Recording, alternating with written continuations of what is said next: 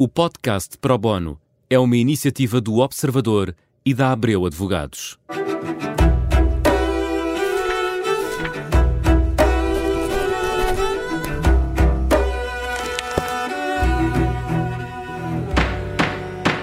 Bem-vindos a mais um Pro Bono. Hoje vamos falar de carga fiscal, impostos indiretos eh, e imposto único automóvel, ou não estivessem estes temas na ordem do dia à conta do Orçamento do Estado para 2024. Falaremos ainda das alterações ao Estatuto do Residente eh, Não Habitual e ainda sobre que influência isto terá nas startups. Nuno Cunha Bernabé é advogado, é especialista nestes temas, é especialista em direito fiscal.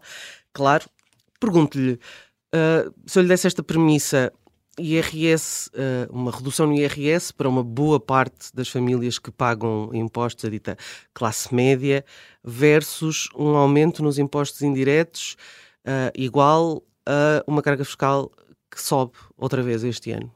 Certo. É uma premissa, é uma, é uma, digamos, é uma conta, é uma pequena equação simples de primeiro grau que não é muito agradável para os portugueses. Não, eu acho uh, esta, esta, este modelo, no fundo estrutural de aumento da carga fiscal é um modelo que já não é deste orçamento, é um modelo que nem sequer é deste governo, é algo que se vem acentuando, diria mesmo, ao longo dos últimos 10 anos.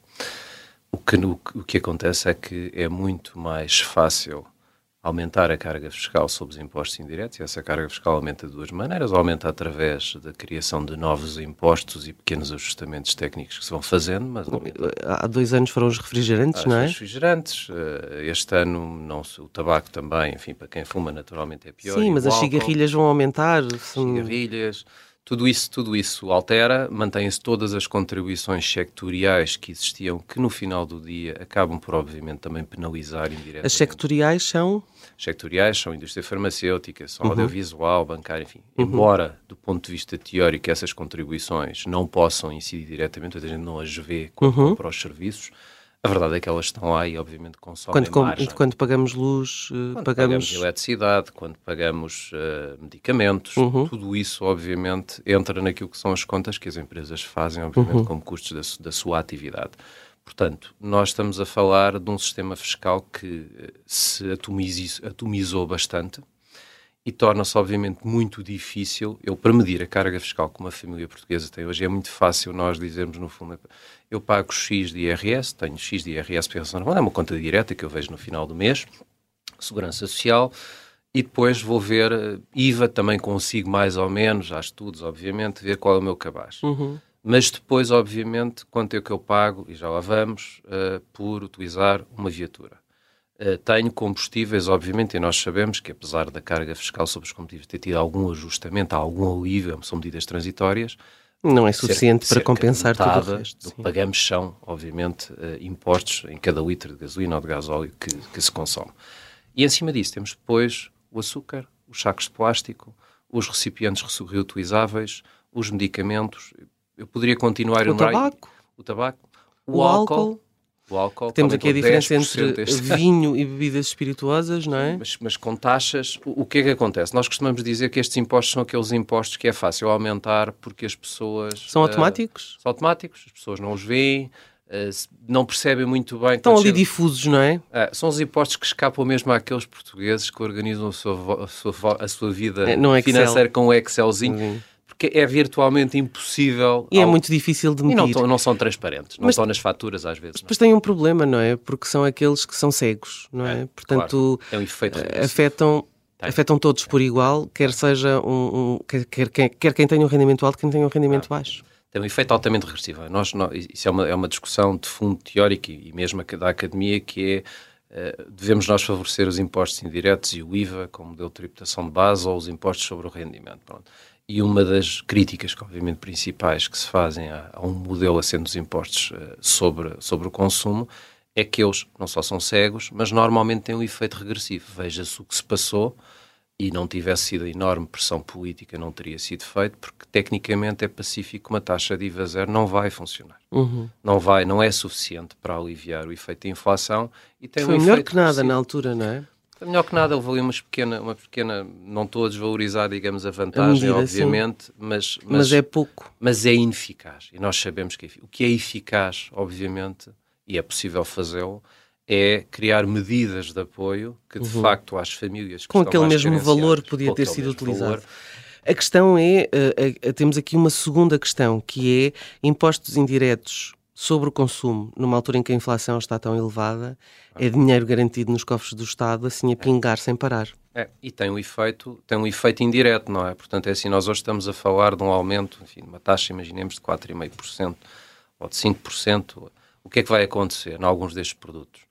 Vai acontecer é assim, aquelas taxas que, que e esta é uma parte das taxas dos impostos sobre consumo que a gente chama taxas ad valor, uhum. portanto, dependendo do valor do produto, os produtos nós vamos ter essas taxas em cima da inflação. Portanto, a taxa que está a ser aprovada no Orçamento do Estado hoje não vai ser seguramente aquela taxa que nós vamos pagar ao longo do ano em valores absolutos. Acha que os empresários e a indústria podem ter, a, a, a digamos, a, a, tentação de, para contrariar esse efeito regressivo, ou seja, essa contenção de consumo eventual, uh, dos, dos consumidores, que normalmente não se verifica no tabaco.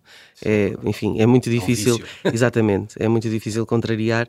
Um, podem, por hipótese, uma empresa de sumos uh, pode pensar em reduzir, digamos, a sua margem para encaixar este aumento? Eu acho que as, as empresas, e a, a percepção que tenho até profissional, é que as empresas fazem de facto um esforço enorme, especialmente as ligadas ao setor da distribuição da grande distribuição, uh, fazem de facto um esforço enorme para encontrar uh, mercados, alternativas, fontes de produção mais baratas para tentarem reduzir os preços aquilo ou evitar que, que eles não subam Aquilo tanto, que nós é? vemos é, uh, não tarda nada, há aí uma mega promoção em bebidas espirituosas nos, nos supermercados para compensar precisamente esse, esse aumento. São Mas se calhar depois carrega-se nos vinhos ou enfim, é preciso compensar em algum lado. Depende, depende um pouco do mix, não é? Porque, obviamente, nós estamos a falar sobretudo daquilo que as pessoas, onde as pessoas, eu acho que têm a maior fatura a seguir, obviamente, às despesas uh, com equipamento e habitação, que é, obviamente, o consumo corrente, designadamente supermercado.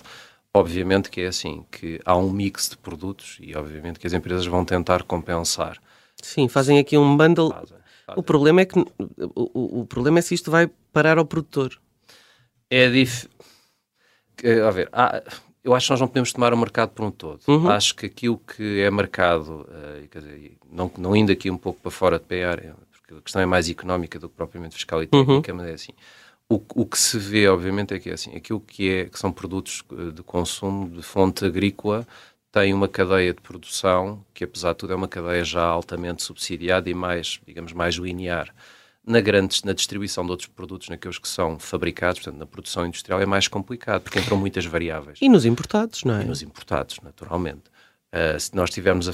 Dizer, e não é exatamente igual em todos, não é? O que eu acho, o que se tem visto é que.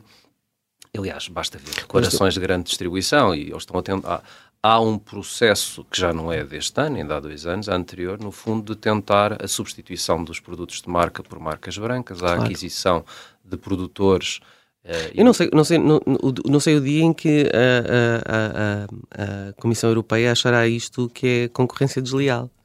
Eu acho que é assim, desde que, desde que haja condições de mercado, desde que não haja. Mas será acho, mais difícil para os produtos estrangeiros penetrarem aqui se depois levarem com esta carga. Se forem, se forem fora da União Europeia, o problema não se coloca da mesma maneira. Obviamente que todos, obviamente que ao se colocar pressão sobre as empresas para encontrar formas alternativas. Nomeadamente a produção, a produção, a produção, a produção local, nacional. Vamos, vamos, obviamente, também tornar tudo isto muito mais permeável uh, a distorções de concorrência e aí não tanto há uma, e a situações de concorrência. Mas nós temos arranjado isso, não é? Nomeadamente no setor agrícola vê-se muita importação Sim. de produtos Sim. que antigamente não, não, não, não os cultivávamos à custa de, de estufas e de outros meios uh, claro. de claro, desenvolvimento claro. científico.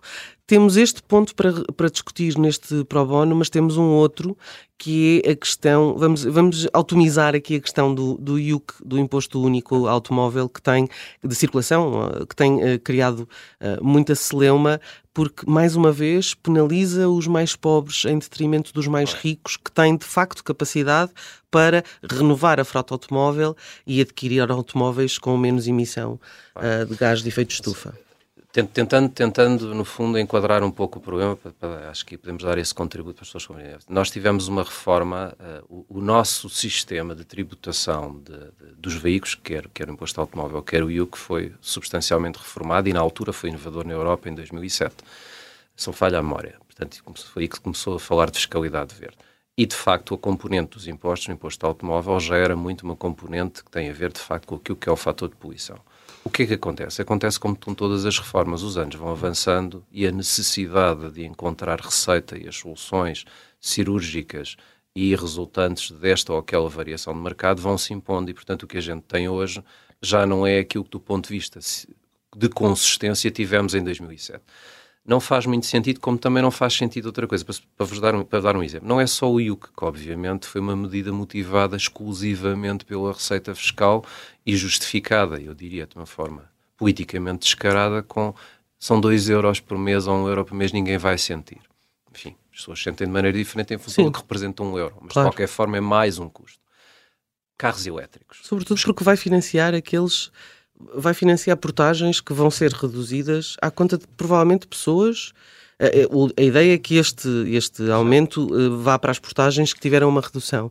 Provavelmente pessoas que não têm carro sequer, não é? Pessoas que não têm carro e, quer dizer, e no fundo para compensar aquilo que é o resultado de uma péssima negociação que o Estado fez, obviamente, ou uma péssima ou má avaliação da necessidade destas, destas vias de comunicação interiores, ou pelo menos do custo que elas iam ter. Interiores e exteriores. Mas vou, vou, vou, vou dar-lhe uma avaliação que não é, obviamente, não é assim está previsto no orçamento, e obviamente há, há uma cativação, entre aspas, ou uma especialização dessa, dessa receita, como há muito, enfim, para justificar politicamente em tantas outras taxas, criamos um imposto sobre o açúcar, se uhum. queria voltar atrás, e aquilo vai, obviamente, para o Sistema Nacional de Saúde, é uma forma digamos, política de embrulhar Sim. a coisa. no final do dia, também o imposto é sobre tabaco também serve para... Claro, no final do dia é receita porque é menos orçamento, eh, é menos orçamento e menos, menos contribuições tem. Mas o que eu lhe queria dizer, nós até podemos, de uma forma mais evidente, dizer assim, porque é que todas as pessoas que têm carros anteriores a 2007, que à partida são aquelas que não têm condições para ter uma viatura nova, porque é que essas pessoas vão estar a financiar os carros elétricos?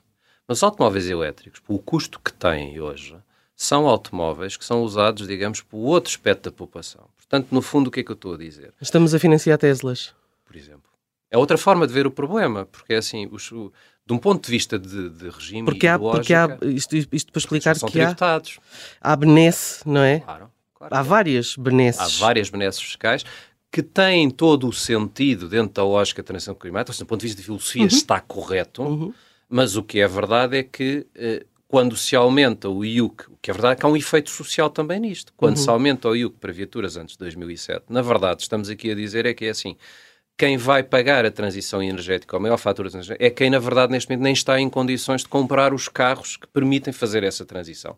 Porque esses são adquiridos por uma faixa da população que tem, de facto, um poder económico diferente para comprar um carro novo e para comprar um carro elétrico, que é um carro muito mais caro, em regra, do que um carro novo. Uhum. Há várias formas de ver o problema. Portanto, a questão das portagens eu não valorizaria tanto. Acho que o tema das portagens é um tema de como é que eu vou encontrar receitas para financiar uma coisa que claramente do ponto de vista económico não é lucrativo e nunca vai ser. Uhum. Um, Tínhamos ainda o tema dos residentes não habituais para este programa, mas vamos ter que o deixar para o próximo, porque uh, chegamos ao fim do nosso tempo. O Pro Bono volta então para a semana com esta questão dos residentes não habituais e alteração uh, ao estatuto. Uh, será que vai causar problemas no tecido produtivo português? Será que há menos empresas que uh, decidirão vir para Portugal? Será menos startups uh, a nascerem aqui um, em solo nacional? Até lá, para a semana, vamos então confirmar essa informação.